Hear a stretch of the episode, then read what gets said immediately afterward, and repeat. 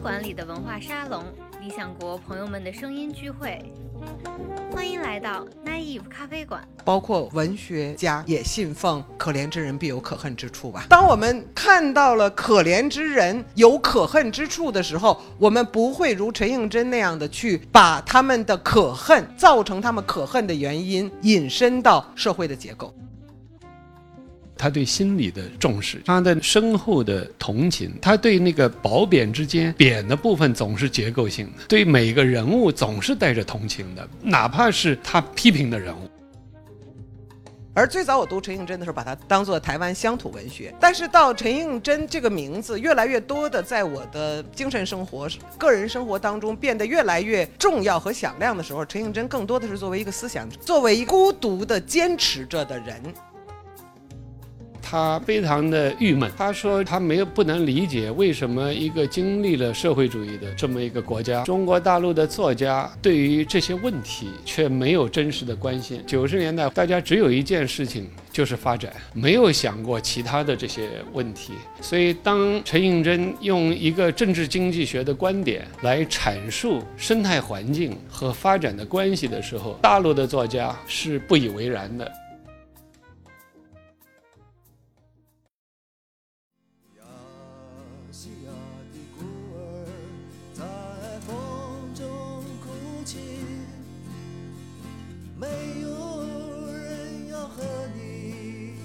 玩平等的游戏，每个人都想要你心爱的玩具。大家好，这里是 Naive 咖啡馆，我是客串主播吴奇。今天这期节目有些特殊，是由十月十三日在 Naive 理想国线下沙龙实时录音整理而成。在这次沙龙上。理想国邀请到了著名的学者汪辉和戴锦华，借由陈应真小说全集由理想国在大陆首次出版的契机，来谈论这样一位迟到已久的、被称为台湾的鲁迅的作家陈应真。我也有幸参与到了这场活动中。接下来，我们就回到活动的现场，听戴锦华和汪辉讲述他们是怎样遭遇陈应真。又是如何通过阅读他的小说来理解他笔下的第三世界，他所亲历的二十世纪，他的丰富和不合时宜？今天也。很奇怪，其实坐在这儿，虽然在上学的时候就读陈应真的书，但是从来没有想过会在一个办工作的场合去公开的谈论他。尤其是在知道理想国重新出版了这一套小说全集之后再读，那个阅读的感受更加奇怪了。其实就是他在书里面写的那个台湾的世界，不管是曾经六十七十年代的那种反抗的故事，还是八十年代资本主义带来的上班族的生活，其实跟我们今天此刻各位坐在今天。坐在这里，您感受到的生活是非常相近的。但与此同时，我的感受是他的那种正直、勇敢和对爱的执着，那个精神的世界却离我们很远。这是一个非常困难的题目，但是还好，今天我们请来两位专门专治各种困难的老师，大家也非常熟悉他们，戴锦华老师和汪慧老师，不用我再多说介绍。感谢两位老师今天前来答疑解惑。大概在很久之前，编辑黄平丽就跟我聊起来陈映真这套书的出版，他经历过很漫长的一个过程，在想到。今天我们要通过这样的一个交流的方式，当然忘记了感谢今天在座的朋友们和也许通过线上的方式会看到今天的交流的朋友。我一直在想到底我们从哪里开始，或者说我们的任务是什么？我想到了可能是我们要再次和这样的一位作家去相遇。刚才我简单说了我我再次跟他相遇的一个片段或者一个过程，但是更多的人、更多的读者在今天这个世界上，其实我们是觉得更加迫切的需要再次和这样的一位作家相遇。所以一开始在活动的第一个问题其实是。是想问戴老师和汪老师，就是你们不管是个人的交往，还是在阅读的经历当中，是怎么样遇到陈映真的？今天特别高兴啊，有机会一起来跟戴建华老师一起来做这关于陈映真的谈话。我们都读陈映真，但都不是陈映真专家，所以从经历说起也许挺好的。今天特别是个陈映真先生的夫人陈丽娜女士也在这儿，特别高兴，很荣幸在这儿。我说说我怎么遭遇陈映真的吧。很早零。轻的读过他的一些小说。八十年代的时候，我的一个同门师兄弟叫黎香平，中国大陆第一部陈应真研究的专著就是他写。当年呢，我的老师唐涛先生说过这么一段：为什么他会做这个陈应真？他说我们中国现代文学不包括港台文学是不对的。大陆的学者好像那个时候很少专门的研究港台文学，所以他说他希望以后中国现代文学史应该包括港台的文学。所以那个时候黎祥平呢就开始做这个研究，他的整个思路是从这儿来的，要找一位在台湾最具有代表性的作家，就是陈映真。我从黎祥平那儿也学到很多。我后来见到陈映真的时候，我问过他，他还是比较肯定他那本书的，觉得他做的很认真、很系统。这是早期我第一次见到陈映真，我也说说，这跟他的小说有一定的关系。我记得是在一九九四年，他去韩国，从韩国在回台湾之前，先到大陆来，在北京，他通过一个叫申正浩的韩国年轻人跟我联系，说希望跟我见一见。为什么他会找我跟我联系呢？这个也有一点原因，原因是他在韩国的时候读到了我写的一篇文章，这篇文章在一九九七年在中国大陆引起算是轩然大波，就是当代中国思想状况与现代性问题那篇文章。但那篇文章当时在大陆没有办法，我一九九三年写的，没有办法发表，所以一九九四年发表在韩国的一个很重要的刊物叫《创作与批评》。在这个上面，当时我给的一个题目叫做《中国的社会主义与现代性问题》。他在韩国读到这篇文章，所以我要特别说到陈应真有一个非常独特的特点，他当然英文可以读，日文可以读。他为了了解这些第三世界或者是殖民地、半殖民地社会的状况，他在已经有一定年纪的时候，专门去学习朝鲜语、韩语，为了是韩国知识界讨论的状况。在这个时候呢，为什么他会关心韩国的知识界的讨论呢？是因为我们如果读这个他的三卷小说的第二卷《夜行货车》这一卷华盛顿系列，就知道这个时候涉及到台湾社会或者亚洲社会在战后经过了一个新的一轮发展之后，它的社会的性质到底是什么？社会的主要的矛盾和冲突到底是什么？他希望理解这件事，可是呢，他觉得在在台湾没有这样的讨论，所以而。恰恰在这个时候，从八十年代到九十年代，韩国有一场关于韩国社会性质的论战，就左右翼的不同的力量的人一起来讨论韩国社会的变迁和发展。他觉得韩国社会有一种能量，所以他愿意去学习韩语，了解状况是跟这个有密切的关系的。在这个过程中，正好看到我那篇文章了，所以他忽然觉得是不是中国大陆也有可能有这样的一些讨论了？那之前没有看到，所以他到北。来的时候就找了我，我去了以后呢，见到一位日本的学者叫竹内实，不知道在座有没有人知道竹内实，也不在世了。竹内实先生，竹内实呢是战后日本一位重要的鲁迅研究者和毛泽东研究者。我们现在能够读到的大量的毛泽东的原著，我们都知道毛泽东选集经过一些编辑，他原文的那个最早的资源能够成系统的。就是竹内实在日本编选的，到现在我要查一查原文的话，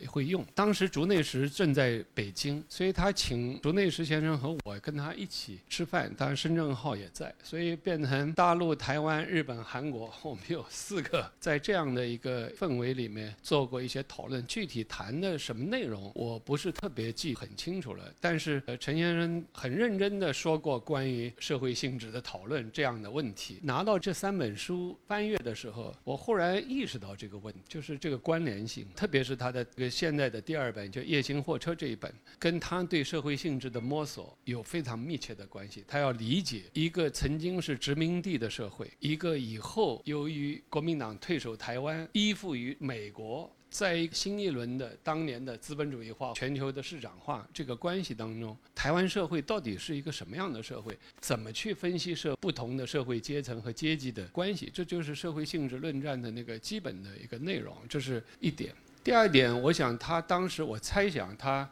呃，找竹内实先生在这儿的一个原因，我不知道他们之前是不是有过来往，是因为我看到他早期的这个阅读，因为他认识一位是不是日本大使馆一个驻。台湾办事处的还是什么？那位日本人带了一些书到台湾去，这些书当中包括了鲁迅的著作，包括了毛泽东的一些著作，包括了马克思的一些著作。陈寅真在这个过程通过这个接触这些理论阅读，我看他说的这些涉及到毛泽东的这个著作里面，好像是有中文的，有日文的。我猜想这个是他为什么要去跟竹内实先生有关联的这个原因。竹内因为竹内实是是在日本的一位鲁迅研究的权威的学者。同时又是毛泽东研究的一个权威的学者，是在这样的一个氛围里面啊，这是我跟他的一个第一次的交往。后来当然有过多次的交往。我这么说吧，以后我到台湾去，九十年代大概九六年、九七年到台湾，我记得在那儿见面的时候，我感觉台湾社会正是酝酿着一个剧烈的大转变的一个事，几场重要的争论。一个是在台湾涉及到皇民化问题的争论，那个时候虽然很。很多人对于日本殖民主义的历史是批判否定的，但在那个潮流里敢站出来公开说的人几乎没有。陈寅真一个人公开的在报纸上批判斥责这一股潮流，激烈的也是比较深刻的来批评了皇民化潮流这个殖民主义的历史问题。我记得我问过一位在台湾的学者，这位学者未必是在思想上跟陈寅真都是一样的，但是呢，他带着一个尊敬，因为陈先生，我觉得他像一个界标。一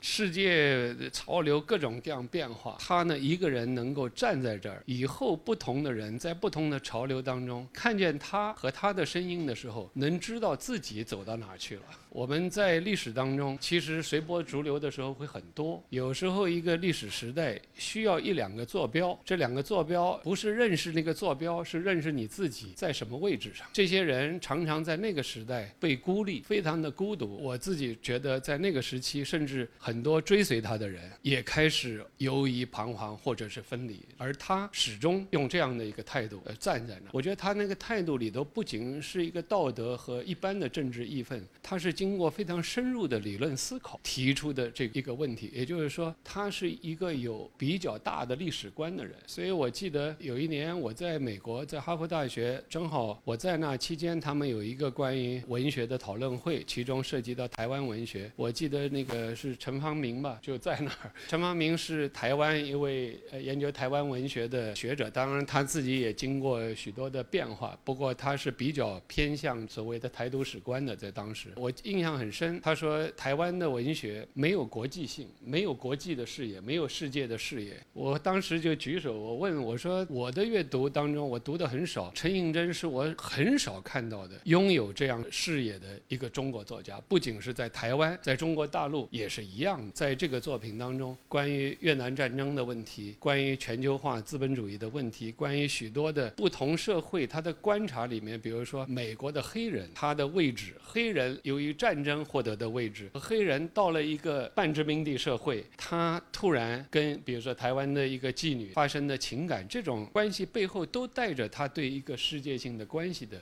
一个观察。当时陈方明说：“哦，是是是，他也承认。”那时候我其实不太清楚陈方明跟陈应真之间有过非常激烈的好几轮的论战。我我没想到捅了一个马蜂窝一样。不过他当时态度是还是比较愿意承认这个变化。这个是说台湾，再说一个例子吧，就是有一年他来北京，我们约了见面。那次呢，他不是从外国来，他是从山东，我记得是在青岛。那为什么他从青到从青岛来北京呢？因为他们开了一个生态环境和文学的一个研讨会在那儿。当时中国大陆有一批作家，呃，有王蒙，有张贤亮，他们一批人在那。他约我见的时候，我印象很深，他非常的郁闷。他说他没有不能理解为什么一个经历了社会主义的这么一个国家，中国大陆的作家对于这些问题却没有真实的关心。为什么？九十年代大家想一想，九十年代或者是到世纪初，大家只有一件事情。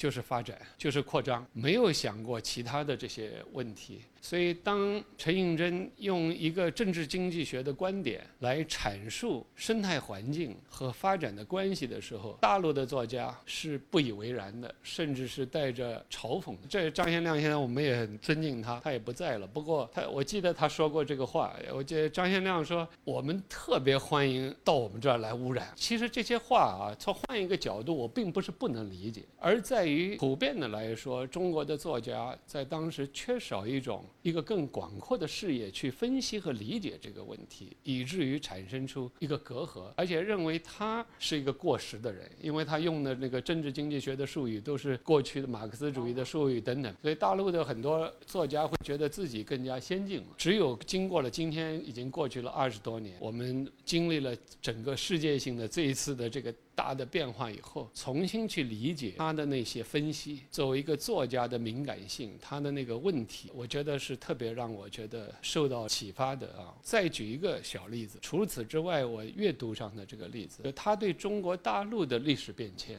的理解，他有一篇文章是讲从台湾看文革，文化大革命是一个复杂的话题，简单的全盘否定文革和全盘肯定文革都肤浅，他特别讲强调这一点。那为什么呢？他强调。了台湾的保钓运动的发生和中国大陆六七十年代的关联，日本和欧洲的这些当年的造反运动、反战运动。跟中国之间的呼应。换句话说，在中国，我们确实文革当中有很多很多的问题和悲剧的发生。但是换一个视野去理解它，发掘历史里面的潜力，而不是简单的全盘否定或者全盘肯定这样的一个历史分析的方式，在当年让我受到很大的一个启。我没有他这么多故事哈，我现在记不清了。应该九十年代后期，在日本的一次文化研究的国际会议上，陈应真先生作为一个特邀演讲人，演讲之后，日本的朋友介绍我们。认识我以一个读者哈，多少有点粉丝的态度哈，因为见到大作家的和他相识，没有很多的机会交谈，呃，就这样分手了。然后另外一次是和王辉描述的情形很像，他是在更内部的哈，我就完全是作为台湾的一次学术会议的出席者，听正先生又是作为一个要发言人，我就目击了这样一次他以所谓左统左派统派的明确的态度和身份，在一个几乎。绿色非常浓重，而且非常的这个密集的这样的一个现场，侃侃而谈，谈他的中中国认同啊，谈他的这国足立场。当时坦率的说来哈，在我这样的一个中国人，大陆过去的中国学者来看，听上去实际上是很高度意识形态化和非常牵强的一些台独的历史建构，他一一的驳斥，而不是带着激愤。在我感觉，就那样的一个现场，那样一个话题来说，是非常平和的侃侃而谈。而寸步不让，但是我必须跟大家分享的是，其实当时在那个现场，我更强烈的感觉到的是，坐在我身边的人对于他的发言报以的是漠视，带一点点嘲弄，带一点点厌倦，好像是你又来了。我们大概知道你会讲什么。其实那个时刻我的感觉比较强烈，因为论战或者说对立，或者说双方都带着情感热度在碰撞，那是一种特殊的时刻。但是呢。那是一个相对于我当时所在的那个现场，我觉得不那么艰难的事，就是因为还有有的冲突，或者说还有一种对立的能量在。而那个现场好像他们已经以那样的一种态度来宣告说你你失效了。事实上，那次会议之后，我和我的台湾朋友们讨论起这个话题的时候，大部分我的朋友很亲近的朋友给我的回馈也是这样，好像这样的一种立场本身不再有真实的政治区隔，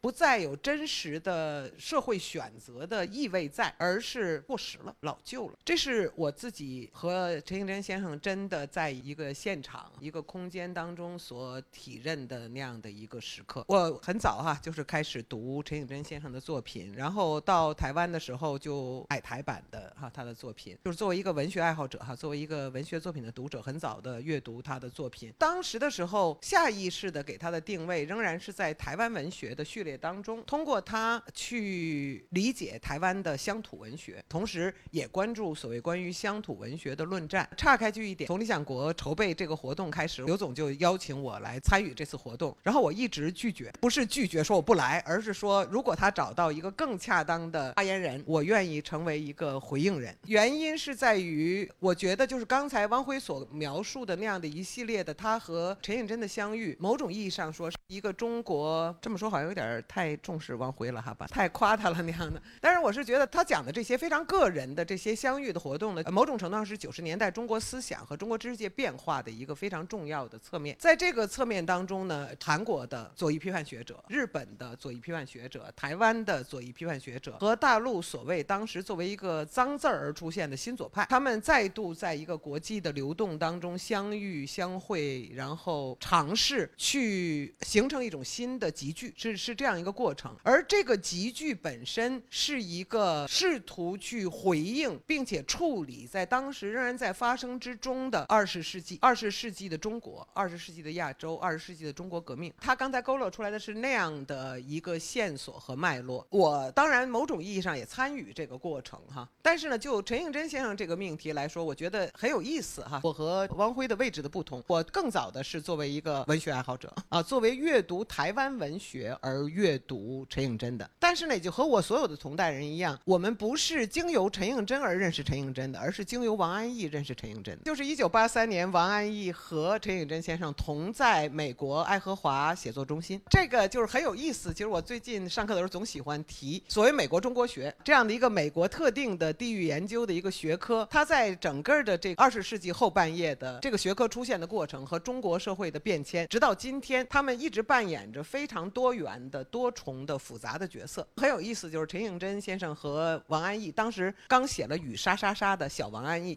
是在爱荷华相遇了。在王安忆的写作当中，大家可以读到一种遭遇到了精神之父，遭遇到了一个榜样，一个文学的引导者，深切召唤的力量。在王安忆的作品当中，我最早读到了陈应真先生说，他的父亲告诉他：“你首先是上帝的儿子，其次你是中国的儿子，最后你才是我的儿子。”我都最早是通过王安忆的作品而读到的。有这样的一个导引之后，我去。去读陈映真，而最早我读陈映真的时候，把它当做台湾乡土文学。但是到陈映真这个名字越来越多的在我的精神生活、学术生活和。个人生活当中变得越来越重要和响亮的时候，陈映真更多的是作为一个思想者，作为一个政治行动者，作为一个刚才我所说那个孤独的坚持着的人。刚才汪辉提到那个他对文革的这样的一个态度哈，从海外看文革，从台湾看文革。实际上，我的一个朋友还跟我描述另外一个现场，就是一九八九，在一个亚洲的运动现场，陈映真先生又是一个人面对所有人说：“大家难道不应该停下来想一想，为什么左翼运动界这？”一次的声音和比如说美国政府是完全没有区别的，就是我们的语词和我们的表述是完全一样。跟我讲这个现场的朋友也跟我说，我完全不同意他哈，但是我尊敬他，因为在那样的一个时刻，大家的血是那么热的时候，他向我们揭示了一个当时仍处在冷战格局中的世界。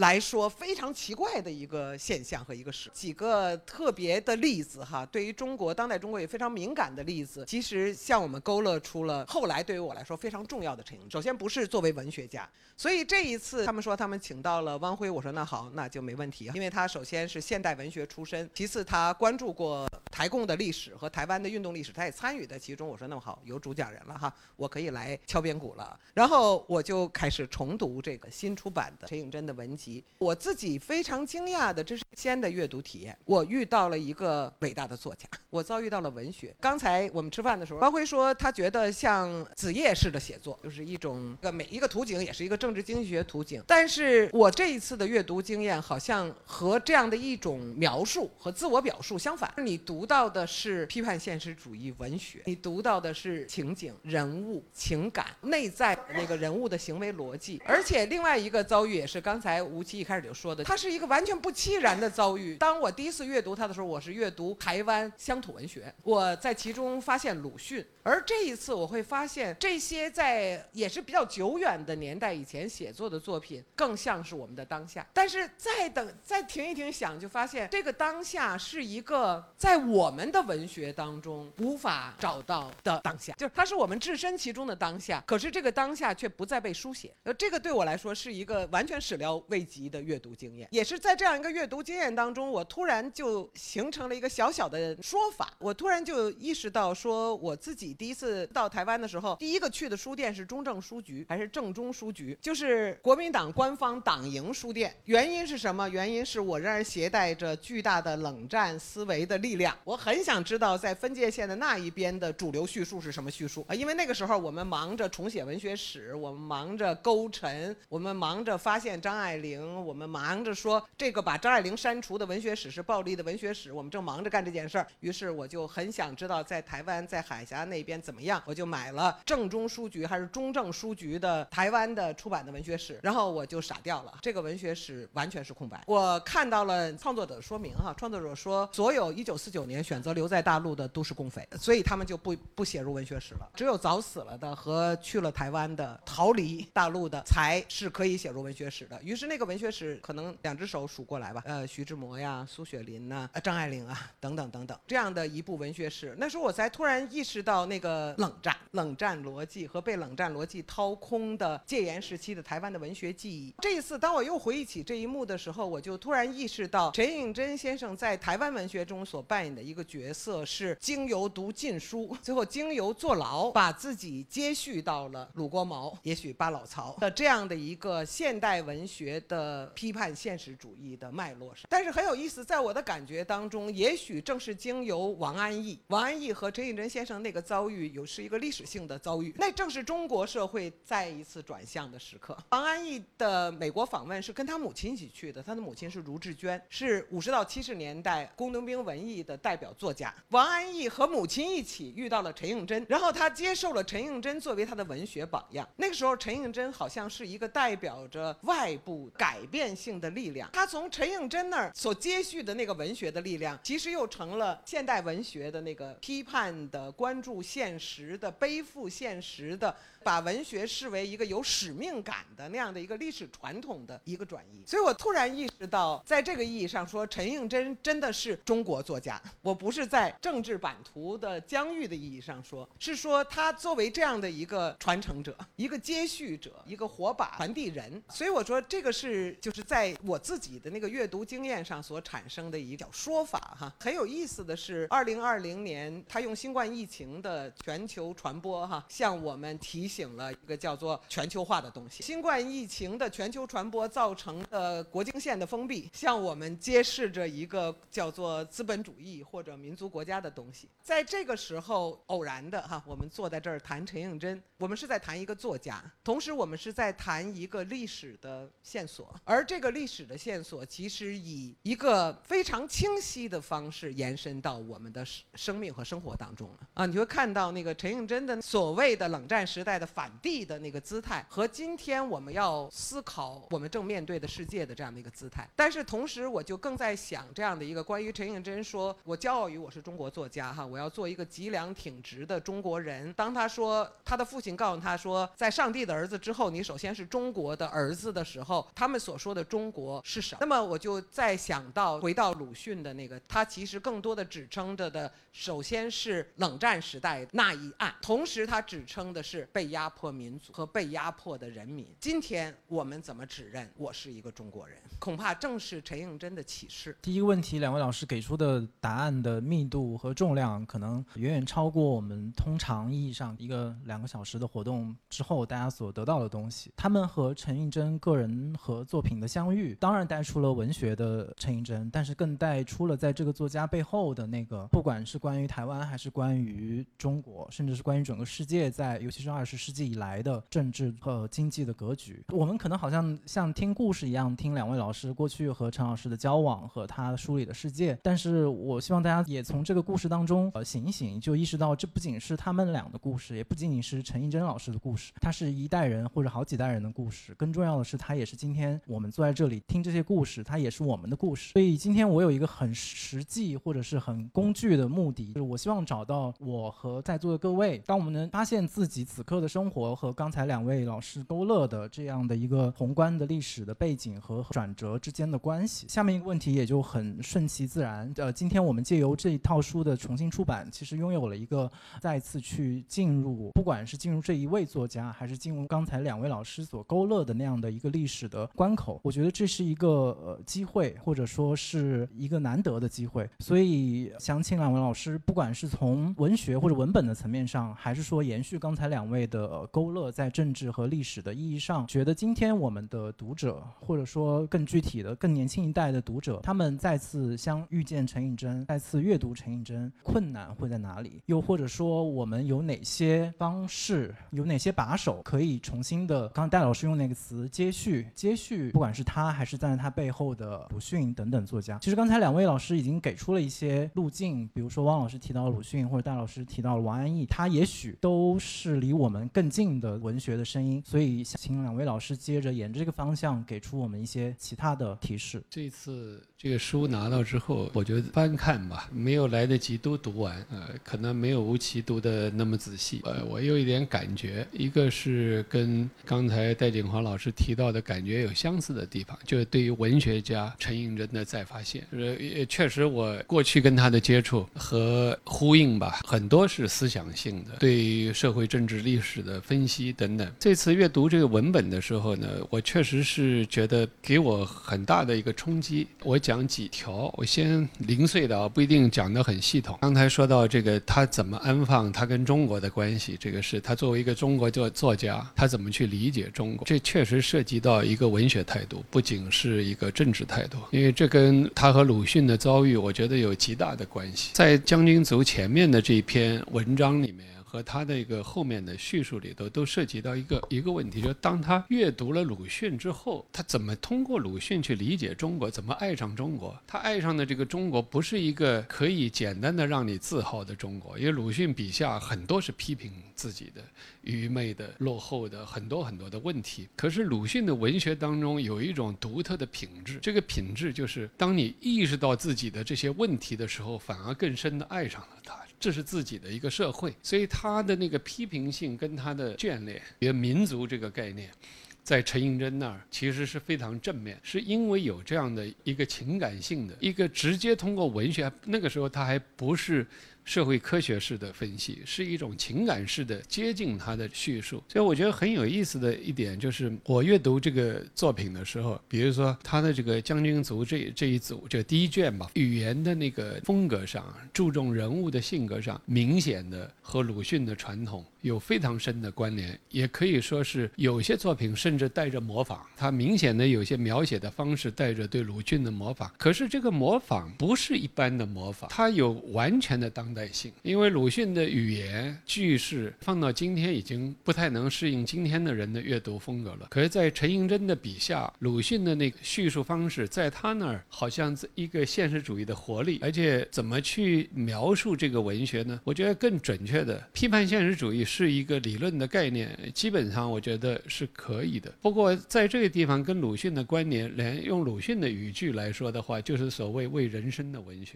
他的第一卷里头大量的写。这个还有一个，他对心理的重视，他的深厚的同情，他对那个褒贬之间，贬的部分总是结构性的，对每个人物总是带着同情的，哪怕是他批评的人物。他也不是简单的用一个简单否定，不对，这个方式在第二卷写到这个夜行货车那一卷也相似。比如说夜行货车那个作品里面，一个跨国的公司，真正的老板是美国的，美国的有两组，一组是总部的，一组是在台湾的，这是他们的头在地的 CEO，等于是跟这个 CEO 配合的是一个华人，而且他明显的有一定的文化修养。他是一个外省的，这也是他处理台湾社会内部，当然你去追溯外省人、本省人这个问题，他有多面的这个处理。那这个华人负责人呢，跟他手下的一个女秘书实际上是情人的关系。可是林荣平不娶这个女孩子，保持着这样一种关系。最后这个女孩子又跟这个 James，他是一个本省的青年，他们每一个人都有外国名字，呃，那这当然是他描写这个一个跨国化的一个关系当中，最后的那个场面就是。外面的这个大老板美国人来了，来了以后在那儿把两个人把这个女孩子坐在中间，有些轻薄。而这个林荣平装着不认识这个女孩子。本来这个 James 已经要跟这个女孩子要分手了，可是在这个时候他站出来，然后这个女孩子再追出去，有有这么一个故事。写林荣平这个角色的时候，他其实是他对整个这个角色基本上是负面的，不过他也没有用一个完全道德化的方式来写他，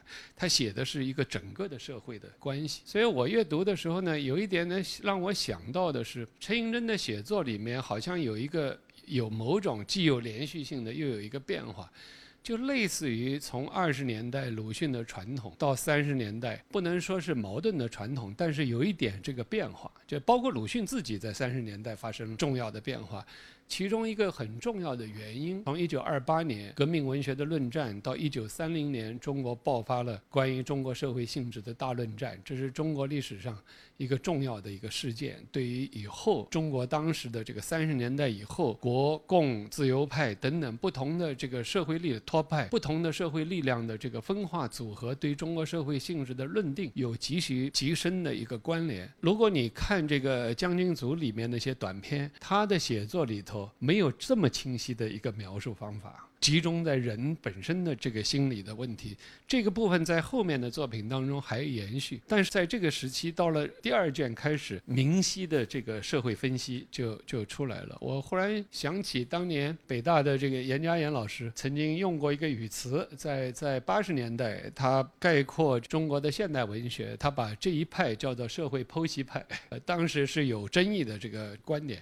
但无论如何呢，这个时候他有强烈的一个对于理论的关注，但这个理论的关注倒并不等同于他对人物的刻画。完全服从于理论，就是他始终注意的是这个心理问题，那个是非常准确的。看前面那个《六月槐花香》，比如说讲的是越战的个黑人到了台湾以后，跟台湾的一个妓女之间发生的关系，这个我觉得也是特别有意思，因为他写的是黑人。我们今天都知道黑命贵这个问题啊，引发出美国社会的一个巨大的社会冲突，种族问题在美国其实从来没有真正解决，尽管在我们很。很多中国大陆的描述当中，把它美化了。可是他写到的是。由于战争，黑人要当兵，所以获得了某种平等的地位。同时，由于美国是一个世界性的霸权，他的驻军是派驻到这些更低一级的，用陈寅真的语言来说是半殖民的一个社会里面。所以他描写的是，大家注意，是一个霸权国家的被看成下等的所谓的黑人种族的士兵，在台湾和一个妓女之间产生了真正的恋情，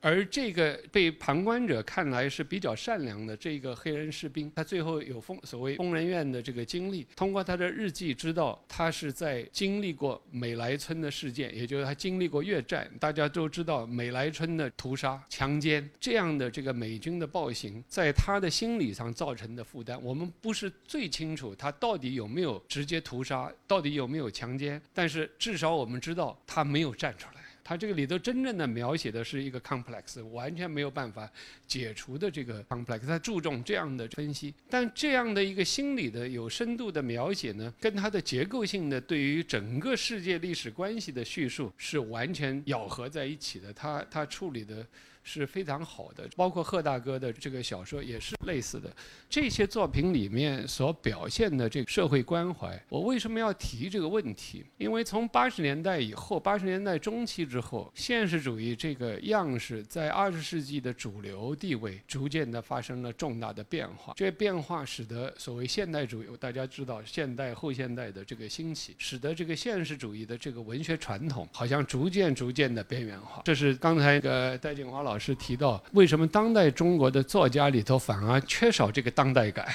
在这个意义上，我们应该重新思考陈寅真当年坚持的这个二十世纪曾经存在过的为人生的现实主义的这个文学传统，它的活力，就是它的真正的生命力。从十九世纪的俄国文学、法国文学。到中国的这个二十世纪的中国文学，鲁迅所代表的这个传统，在今天可以说陈寅恪的作品重新出来的时候，我们不觉得是一个过去的作家，而是具有充分的当代感的一个人物。他所描写的这些事情，在今天通过他的文学的这个图景，一定程度上会重新激发我们自我认识。为什么呢？因为他用一个非常尖锐的方式写出的这些人物关系，在我们的世界里头已经被视为正常的关系。他写的这些东西已经不再引起我们惊奇了，不再引起我们惊奇了，所以我们才会失去了对这个时代的一些判断力。而他通过阅读它。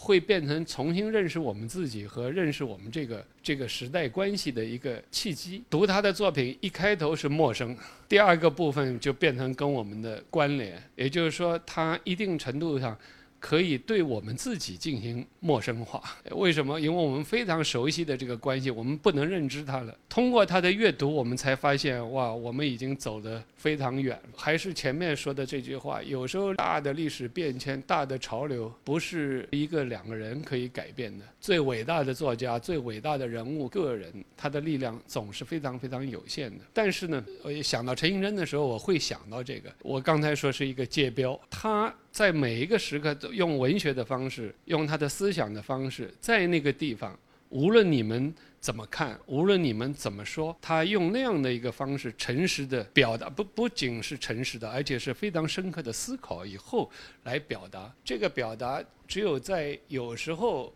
当时也未必能够说服自己的同代人，甚至未必能够说服自己跟随着的人。但是过了一段时间之后，当你重新回顾这个过程的时候，才发现它还在那儿。我们发现的是，我们跟在这个跟这个时代的运动当中，已经走到哪儿了。换句话说，因为有这样一些人物提供了一个可能性和一个契机，是什么样的契机呢？是自我认知的契机，就我们知道我们自己。现在在，如果没有这个界标，我们就不知道我们在什么地方了。有时候，所以像像这样的一个人物的和他的文学世界的出现，重新的，特别在大陆能够以完整的形态重新出版，我觉得是。非常重要的一个事件，好像先自夸一句哈。所谓的自夸一句，就是今年好像大家都在办张爱玲的那个各种各样的纪念活动，我好像理所当然的会被应邀去发言。所谓的理所当然，是因为画一个很大的引号啊，就是我发现了张爱玲，好像确实是我在电影学院的图书馆的角落的一堆某一个老先生的身后的赠书堆当中扒出了张爱玲。所谓自我表扬，就是我拒绝了所有的邀请。关于张爱玲，我没有什么新的话也要说，我也不想再说张爱玲，因为《浮出历史地表》这本书再版了五次了哈，我已经在每一次再版的时候做过说明了哈。我说对于。后来，张爱玲超过鲁迅，或者并列于鲁迅，成为中国现代文学史上这么重要的存在。我说我呢，无功可居，哈，也无罪可究。我不过是在大的时代里做了一回俗人。那么，我觉得很有意思的是，今天把它放到一个所谓的曾经的台湾文学的这样的一个大的历史脉络的时候，似乎刚才我试图跟大家分享的那样的一个一个连接错位的线索就变得更为丰富。因为张爱玲被作为台湾文学史当中硕果仅存的哈，或者被供奉到至圣先师的这样的一个位置上去的是，它其实原本是中国现代文学史的一部分嘛啊，它只是在这样的一个冷战的分隔和政治的流动当中，才进入到了所谓台湾文学的脉络。而陈颖真作为一个出身在台湾的，带有呃鲜明的本土性哈，用台湾的译法就叫在地性哈，local 的这个。不同的译法，呃的这样的一个作家，然后他的不光是中国传播，也是刚才这王辉老师所说的那样的一个世界图景，驻台湾的美国黑人士兵和台湾的这个性工作者之间的这样的一段真情的时刻所带出来的那样的一个大的历史时刻、国际场景和那种二十世纪历史当中的一个最为至为悲剧的时刻，以及这些时刻投射到一个个人、一个个人的情感、一个个人的内心的创伤或者扭曲。或者那种不能逃离的自我质询，就是他所做的这样的一个描述。然后在我听他讲的时候，在我心里引发的那个呼应，哈，就是我想跟他做的一个呼应，是他通过文本细读的方式，哈，跟大家分享对于陈颖真的文学阅读，以及陈颖真的文学的。丰富，或者说陈应真的文学的夹杂物，或者说我们在文学的阅读陈应真的时候，我们可能衍生出去的路径啊、面相啊，呃，我完全我完全同意他的这样的一个叙述。但是呢，我在阅读陈应真的时候的那个感觉呢，好像有一种微妙的不同。那个细微的不同，首先是我在阅读他的时候，我没有去。特别的感受，比如说美莱村的这个场景的进入哈，大家可能知道哈，就是美军在越南美莱村杀了全村老少，然后强暴妇女，呃，抛出母腹中的胎儿，在他们还活着的时候肢解他们，然后把他们的尸体抛入到一条沟里面，然后在这支屠杀的部队走了以后，另外一支部队到来，发现了这个暴行以后，他们是朝那个没死的人补枪。美国的新闻记者拍摄了大量的图片，在《纽约时报》上公布了这这桩暴行，迫使美国国防部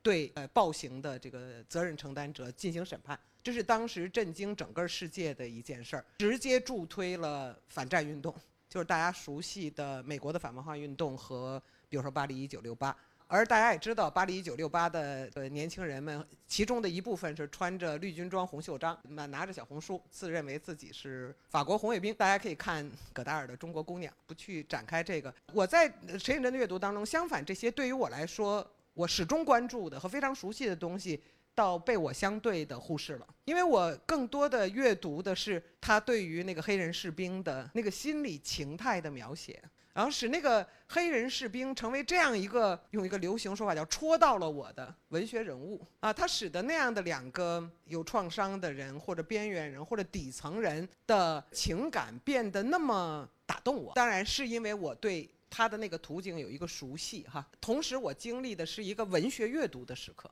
一个情感上受到冲击的时刻，呃，但是我就在想哈，刚才呃吴奇跟我们说起来说，呃，李想国的朋友也说哈，说其实读者非常喜欢哈，就是今天的读者阅读陈颖真作品非常喜欢，他们被感动了。其实我倒是觉得，如果我们单纯的作为一个文学阅读的话，会有障碍。我觉得我们文学的去进入陈颖真，文学的与陈颖真再度相遇，并不困难。困难的倒是我们的文学相遇能够让我们更多的分享什么，或者说这个文学的相遇是不是同时打开了一个不同的文学世界？我我倒觉得这是一个有趣的问题。所以我说，在这个意义上，我完全呼应。对于汪辉和对于我来说，在我们的代际和我们的知识结构当中，是内部的那个东西，可能对于今天的文学相遇与陈永贞的文学相遇来说，成了完全的外部。比如说，你可能把黑人士兵的那个理解为战争创伤。创伤后综合应急反应，这实际上这个词儿都是美国社会为了应对越战创伤而发明出来的一个精神病学名词，因为他们无法处理这些越战回来的士兵的战争创伤及其他们回到美国本土以后被。他的亲人、他的朋友、他的社会千夫所指，说你们就是刽子手。你们如果不是刽子手，你们也是面对刽子手的时候的帮凶或者沉默者。这个不说多了哈。我只我回来这样，我是说。我非常希望大家文学的阅读陈颖真，文学的进入陈颖真的作品之后，我希望大家能够分享到的是一种今天在当代中国文学和包括世界文学当中开始缺失的一种我原本以为是文学必须的品格。那个品格，我们姑且可以特别通俗的把它称之为共情能力。但是这个共情能力，大家会看到，我们曾经在陈颖真的年代，在二十世纪，我们认为这种共情能力是人类的共情能力。而正因为它是人类的共情能力，我们可以理解人类的每一个层次。我们尤其首先应该理解那些弱势的、底层的、那些没能力自己说的、没有份额通过消费来表达自己的那样的人群。所以我不知道那个题目是谁起的哈，我喜欢那个题目哈，文学为被压迫者呃赢回尊尊严还是什么这样的一个题目啊？这个题目呢有点太对于陈颖真的文学世界来说有点儿。过，他不是这种，就是我要赢回尊严，而是他通过他的理解，通过他的心理，通过他的细节，通过他的文学式的对这种人物的勾勒和进入，使他们变为可理解的，不仅是可理解的，而且是可共鸣的、可共情的。我们就觉得他们是和我们一样的。而今天我们大概包括文学家也信奉“可怜之人必有可恨之处”吧？啊，当我们。看到了可怜之人有可恨之处的时候，我们不会如陈应真那样的去把他们的可恨造成他们可恨的原因引申到社会的结构，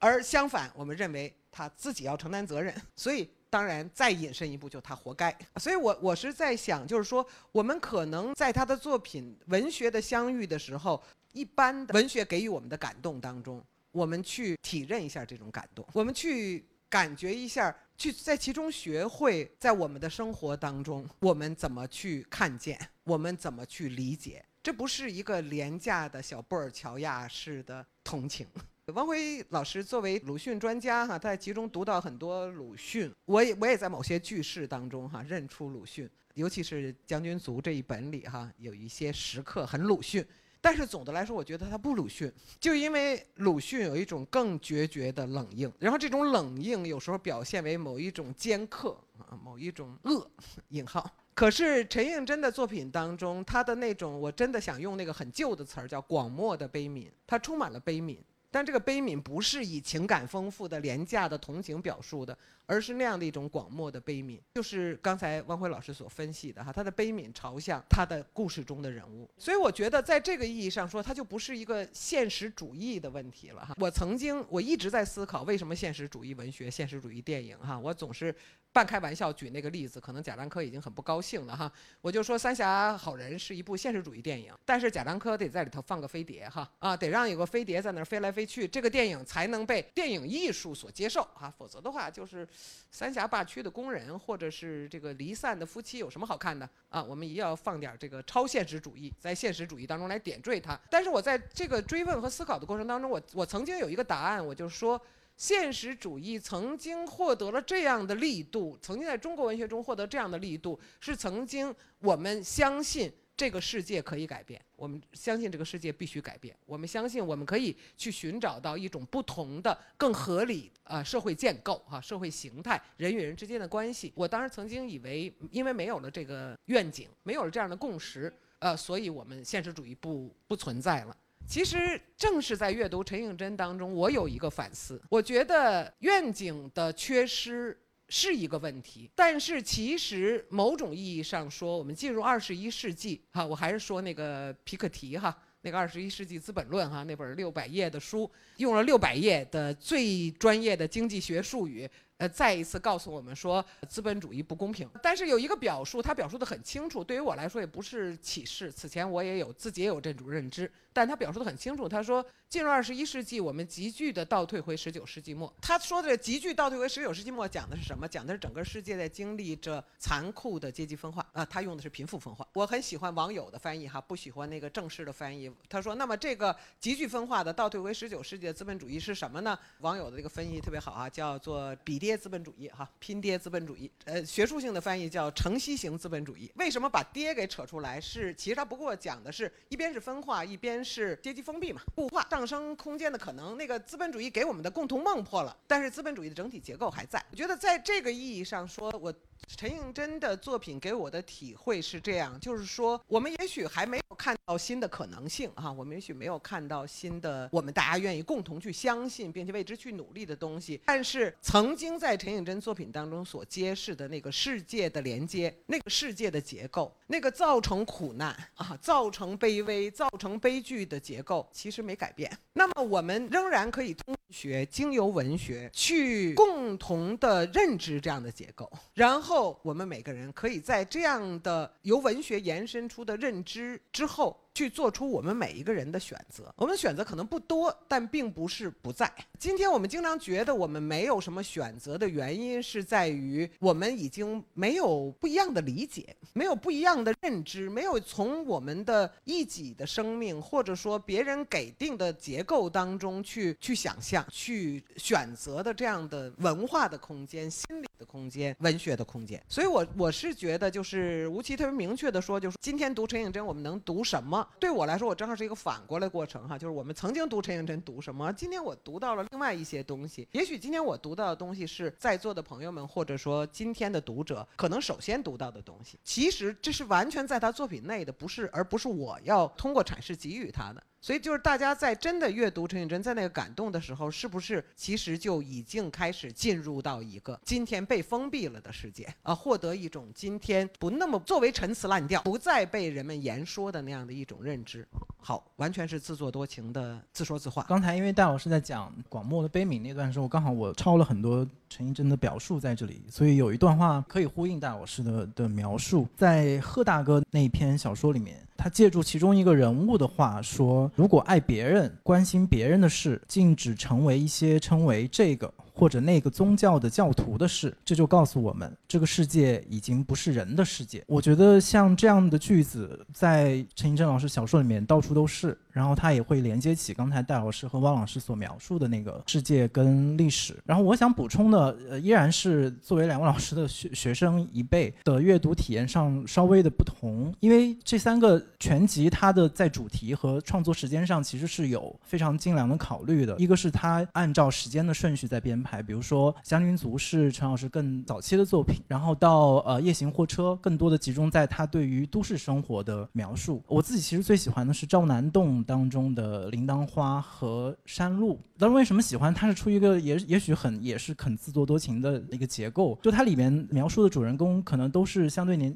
有的是小孩儿或者是青春期，他们听到关于历史、关于那些所谓的仁人志士的故事，他都是听说或者村里面小学的老师，他似乎是从什么什么样的道路来，然后他后来躲在了山洞里面，然后我通过不断的偶遇、听闻，然后一个非常不经意的时刻，他从我生命。当中经过，但他不是我的生命经验，就是我没有办法用我的全部的肉身或者是我的知识和情感完全的与他共振。但是当我知道他经过我的时候，那股风或者那个风暴，让我觉得和我今天作为一个所谓的现代人或者当代人的那个感受，让我觉得特别的会产生共鸣。所以那个共鸣已经是刚才两位老师描述的那个巨大的历史和社会潮流之后的那样的一个东西。我现在可能还能略略感觉到它，我。觉得已经是一种幸运。或者是因为受到了这样一些老师的影响，所以在知识上还有这样的一个准备。但是我不知道这样的一个其实是已经非常滞后的、非常零碎的这样的一点点关于呃二十世纪历史的那种感受，多大程度上能够接续下去？不管是通过陈陈老师的小说也好，还是通过今天两位老师或者他们其他的呃表达和和作品延续下去，所以才有了我一直在非常天真的和和很想求解的提问怎。一样想问到一些非常具体的和可以操作的方法，然后之后想到另外一段话，也是我抄下来的《华盛顿系列》。如果我相信大家读的话，可能会对这个系列最有共鸣。它里面说，其中一个职员他他的话，他说他突然觉得自以为很辛苦的工作着的这这两年来的生活，其实是懒惰的生活，只让这个迅速转动的逐利的世界捶打撕裂。搓销，而懒于认真寻求自己的生活。我觉得在这样的句子当中，我不知道大家有没有 像我一样感到一种真正的捶打和提醒，就是当我们每天都像陀螺一样忙转的时候，是不是意识到了这样的一种非常被动的、被驱赶的忙碌，在精神的世界里面其实是一种懒惰。所以最后我还想利用主持人的特权问一点点问题，可能超过了呃陈老师的文学和和世界，因为因为我带来那个之前读的时候，陈老师的文选，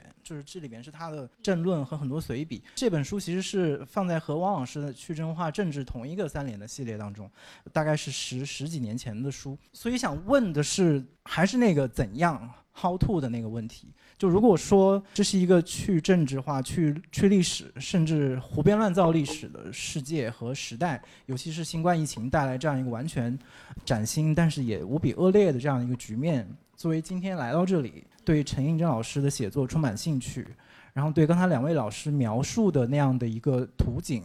依然怀抱兴趣，还应该怎样去自处？或者说，除了呃阅读小说，当然或者像陈老师一样，他自己积极的去办刊物，积极的去奔走在社会抗议的现场以外，对于他们，他们怎么去接续那个大的历史？通过陈老师的作品。是不是足够，或者说他在他们自己的个人的生活、工作的领域里面，那个想象的空间、那个可操作性的空间，除了刚刚戴老师提到的重新遇到这样的一个文学文本当中，我们也许可以从这样一个情感的震动开始，然后呢，还可以做什么？还可能做什么？呃，我这种青年导师的题目，我从来回答不了。嗯，我自己每天在问我自己哈，How to？我读这个陈寅真的作品和跟他的这个接。接触里头，我有两个我觉得比较突出的这个印象，比如刚才讲的，你里面除了悲悯之外，其实是有忧郁在里面的。他写那个这忧郁本身啊，是有一种难以不能够马上投身行动才会有的一种忧郁感，所以他看到这个世界的状况是不合理的，人越来不像人的生活，可是怎么改变，好像没有找不到那个力量，所以那个作品里头有这个忧郁感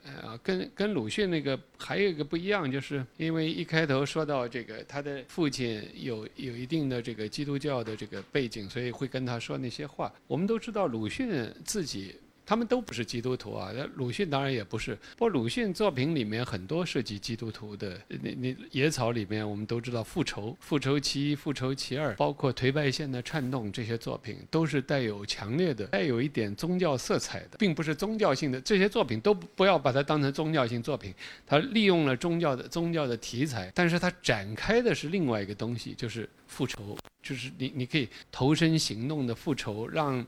那些无聊的看客感到无聊，作为这个一个一个一个复仇的一一个形式。呃，有时候我说鲁迅的作品。有时候是有这样的东西，因为像这个，我我我喜欢，我过去给学生也讲过，我说这个祝福这个作品大家都很熟。祥林嫂问的那个问题，呃，地狱到底有没有，让这个我叙述者感到无从回答。一定程度上，这个祥林嫂的这个问题不是跟他在同一个平面上的问题，所以他无从回答。呃，在这个意义上，祥林嫂似乎是另外一个世界，从另外一个世界来提问。我说他有一点这个呃宗教性的因素。但是也包含了这样的，呃，鲁迅经常用的一个词叫无可措手，所以这忧郁跟这个有关。反过来说，这忧郁也正是对于怎么办的一个追问，就是他所以感到忧郁，就就有这个追问。在这个追问当中，我觉得一个是他的这个作品当中，我说他持续的，他和鲁迅的作品不同的地方啊，刚才说鲁迅用那个复仇感来表达，呃，刚才那个戴老师也说到这个悲悯。这广漠的悲，确实他的作品当中极深的悲悯，然后他把问题都集中到让你引引发那个机制，可以说整个的社会构造怎么使得人变成这样，人的非人化的这个过程是怎么发生的？所以他一直在思考这个问题，他不是停于忧郁，而是持续的投身于这个分析，包括他的理论论战啊，这是一点。第二个，我觉得在陈应真的这个呃路上啊，他自己的追求的这个道路上，我所接触到和理解的，就是他在尽他所有的可能寻找那些可能性。他去韩国，呃，他去看从日本去寻找资源。他去思考第三世界的问题，他在中国历史当中，那我记得他那个时候来来，我几次送给他读书杂志，他会一个一个的看，看到某一个他会告诉我说这个好像有点意思，是这个里面某一个提出的这样的问题。换句话说，他是用非常的细心去看这个社会当中可能已经出现的新的思考，一旦有了，他就要一定要想办法把它重新连接起来。换句话。他说：“他是在不断的。”一方面，我刚才说他他可以说是一个孤独的斗士，别人信也好，不信也好，说他过失也好，他一直在持续的说话。但另外一方面，其实他是持续的寻找自己的友军同盟的。哪个地方发现了一种可能性，他就会有这个高度的敏感。我很少看到像他这么高度的敏感对待出现的这个问题，去不断的寻找连接的可能性。所以他确实是一个行动者，在这个意义上，因为。忧郁是一回事，克服忧郁的一个最重要的一点就是所谓行动的问题。所以他的这个思考和文学写作里面，确实包含着一个指向，他不是让人停留在忧郁里面，他的那个指向是行动。这这一点是我觉得他的文学、他的思考、他的理论都包含着这一点啊。那么另外一个，我觉得对他来说一个非常重大的问题，他是生长在。台湾的中国知识分子，一个中国作家，他思考台湾的命运，借以整个世界去思考台湾的命运。通过这个思考中国的整个中国的这个这个历史位置，他要他问的问题，包括一九八九年可以说使陈寅真陷于巨大孤立的一个一个事件，这个事件就是他不断的寻找中国在世界当中位置的一个一个做法。正是基于对这个位置的探求，他对中国大陆包括作家、知识分子和社会政治领域当中发生的事情，他会经常做出判断，因为在台湾。别人会说他是统派，会从那个方向去讲。但是我们接近他的时候，又知道他的失望。他的批评对对对大陆发生的，回过头来他也去写，比如《忠孝公园》里面老兵回到大陆的时候的这个境遇里面所感觉到的另外一些复杂的这些情感，我觉得都在这儿。他的忧郁感里面包含了分析性。一方面，你读作品的时候，你能很清楚地感觉到是动人的那种感受，但是这个动人的感受总是引向你去。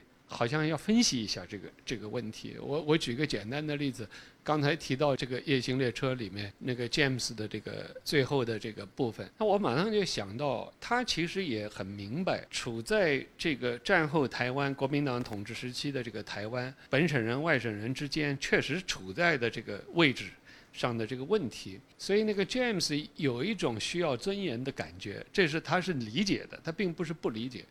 但反过来，他很清楚地写出这个尊严要从哪儿去找。呃，这个尊严如果又变成要把自己投入一个霸权的怀抱，用对自己的祖国的宣泄愤恨的方式来表达自我的话，这是完全错误。所以他的那个忧郁感背后包含着一种政治性的东西，所以他并没有否定这个忧郁，并没有否定这个追求尊严的，而且他不但没有，而且提醒人们。是需要有这个东西，呃，也理解这个东西。可是他把这个背后的，由于他写出了整个的这个构造，使得他对这个问题的理解区别于今天至少在台湾很多人谈论尊严这个话题。可是这个尊严的话题，恰好和臣服于一个霸权构造的话题是同构的。那陈应真的这个描写，恰恰站在了另一面，提出了一个问题：什么才是真正的尊严？无论作为一个人还是作为一个社会，这个问题，所以它包含着的，包括对大陆的很多现象的批评，也包含在这个问题里面。呃，这是我觉得他的这个作品。刚才那个，我也完全同意。这个我觉得对陈寅真的在读的时候有一个文学性的发现，但这个文学性的发现背后，确实是从重新理解了文学跟政治的关系。呃，这也正是鲁迅代表的那个文学传统的一个，我觉得最深刻的部分，就二十世纪的文学跟政治之间有如此深的复杂的关联。通过文学去理解了一种新的政治性，这个政治的意思不是只是权力，不是这些东西，是另外一个更深的，要激发那样的一个一个新的政治感，可以这么说。所以这是我觉得，呃，阅读陈应真一个可能的一个意义。我我反复说，就觉得它可以帮助我们理解今天的情境，就是我们自己自身的一个情境。